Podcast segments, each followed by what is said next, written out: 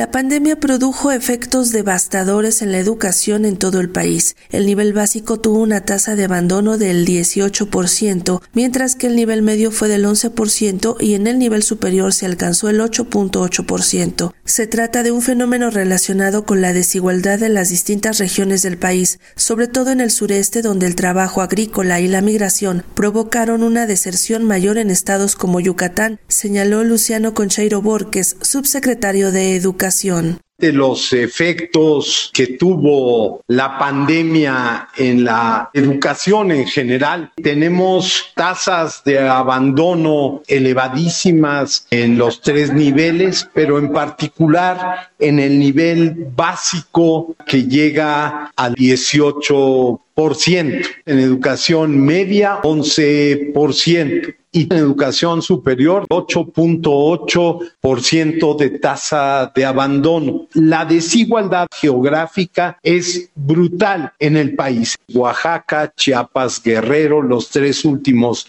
lugares del país. Es el sur sureste el que sufre más y el México de la migración. En Sinaloa y el Yucatán tenemos una tasa de abandono de casi el 19% que tiene que ver con el mundo de los migrantes agrícolas. Todo el tema de las maquiladoras en la península de Yucatán trajo consigo un abandono de más del doble que la media nacional.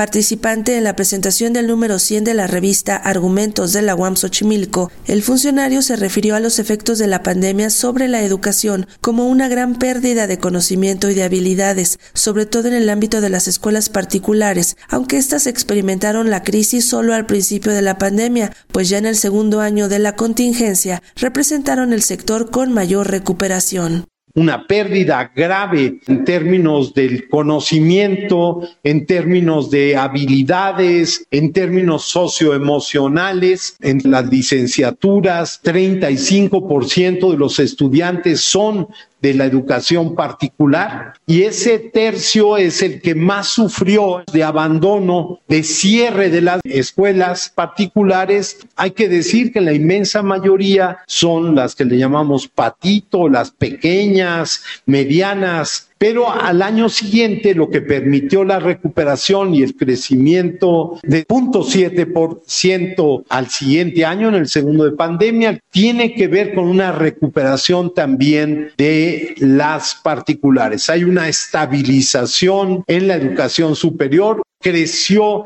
la universidad abierta y a distancia de 40 mil estudiantes al principio del sexenio y hoy andamos en los 126 mil estudiantes al abandono escolar se suma el problema del presupuesto destinado al sector educativo, el cual hasta ahora no ha aumentado. No ha crecido el presupuesto en las dimensiones que quisiéramos. La pandemia le pegó y la crisis económica es mundial, etcétera, pero no, no ha crecido y hemos venido acompañando la reestructuración del presupuesto porque sí tenemos un serio problema de cómo se construye el presupuesto y las desigualdades que existen las universidades públicas van a recibir en 2023. El conjunto del presupuesto son 168 mil 403 millones de pesos. En eso hay que reconocer que no, no se ha invertido mucho más.